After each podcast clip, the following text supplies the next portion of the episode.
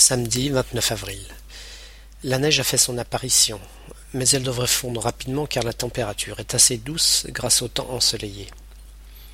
Après le repas, j'ai fait un footing avec Eric, puis j'ai joué mon deuxième match contre Gérald cette fois, qui, à la différence de Fred, n'a pas du tout la forme. Pour être franc, il a quelques kilos en trop, qu'il n'a d'ailleurs pas l'intention de perdre. C'est un épicurien dans son genre, fait à gogo et bonne bouffe. C'est peut-être lui qui a raison après tout. On n'a qu'une vie, et il faut déguster chaque moment à pleine bouche. Dimanche 30 avril.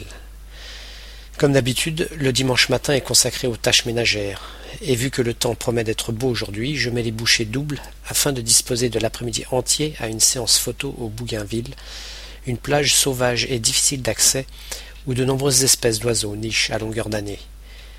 Retour à la base en fin de journée où l'on visionne les centaines de photos prises. Demain c'est la fête du travail, jour férié que l'on va observer ici aussi. Lundi 1er mai. Ce matin au réveil, pas de vent. Pression atmosphérique élevée et beau soleil.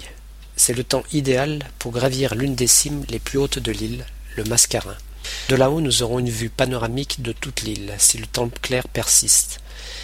Départ vers huit heures, pour respecter la grasse matinée de Cyril, et après environ trois heures de marche, Eric, Fab, moi-même et donc Cyril arrivons au sommet. Traditionnelle séance photo pour immortaliser l'instant. Nous avons effectivement une vue sur l'ensemble de l'île, et nous arrivons même à distinguer au loin l'île aux cochons, à environ 80 kilomètres au nord-ouest. Après un repas frugal, nous reprenons la route du retour. Et après seulement deux heures de marche, qui s'apparente plus à une course, tant le train est rapide, nous arrivons à la base.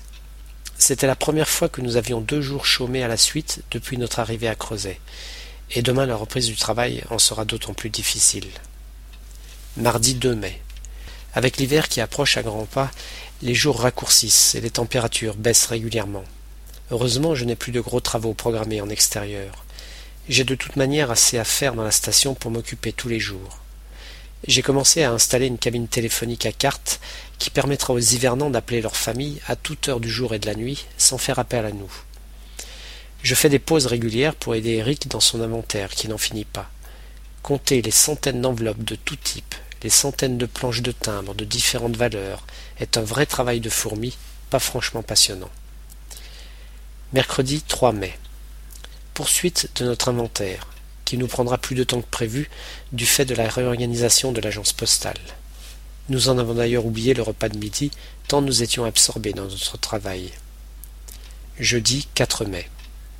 J'ai reçu ce matin un fax de la direction des ressources humaines de l'armée de l'air officialisant ma mutation à Bordeaux à l'issue de mon séjour. Excellente nouvelle.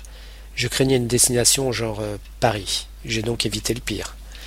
Autre nouvelle, le remplacement de la station radio et de l'agence postale vieillissante est entériné, ce qui signifie du travail jusqu'à l'été prochain. Nos remplaçants intégreront des locaux tout neufs équipés de matériel plus moderne. C'est pas un luxe. Vendredi 5 mai. Nous avons eu vent d'un éventuel passage d'un bâtiment de la Marine nationale dans les parages. Nous préparons donc à tout hasard un envoi de courrier que les hivernants ne manqueront pas de nous confier.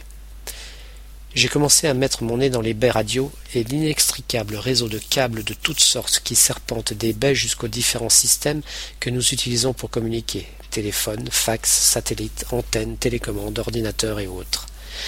Nous n'avons quitté la station que vers une heure du matin.